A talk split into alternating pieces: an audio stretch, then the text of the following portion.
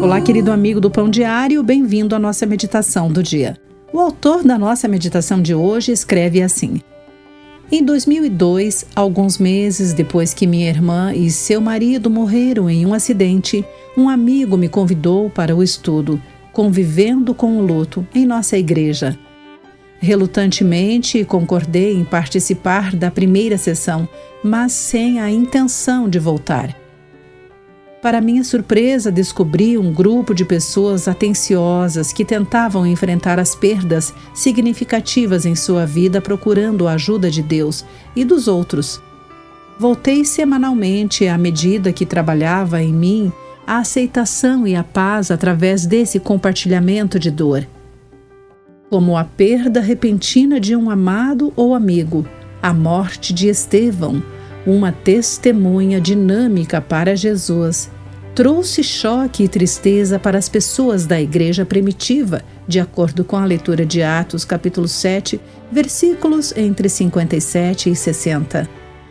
Diante da perseguição, homens piedosos sepultaram Estevão e fizeram grande pranto sobre ele. Esses homens de fé fizeram duas coisas juntos: enterraram-no num ato de finalização e perda, e lamentaram profundamente por ele, demonstrando a tristeza que compartilhavam.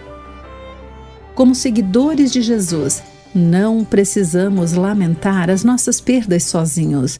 Podemos alcançar com sinceridade e amor aqueles que sofrem e podemos aceitar com humildade a preocupação daqueles que estão ao nosso lado.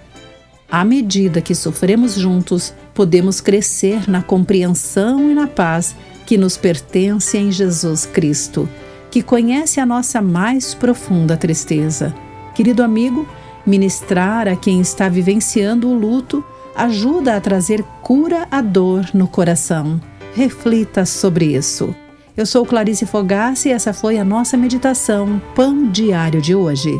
Deus o abençoe acesse o nosso site pãodiario.org para conhecer nossos recursos e solicitar o seu devocional Pão Diário, nos escreva através do e-mail radio@pandiario.org.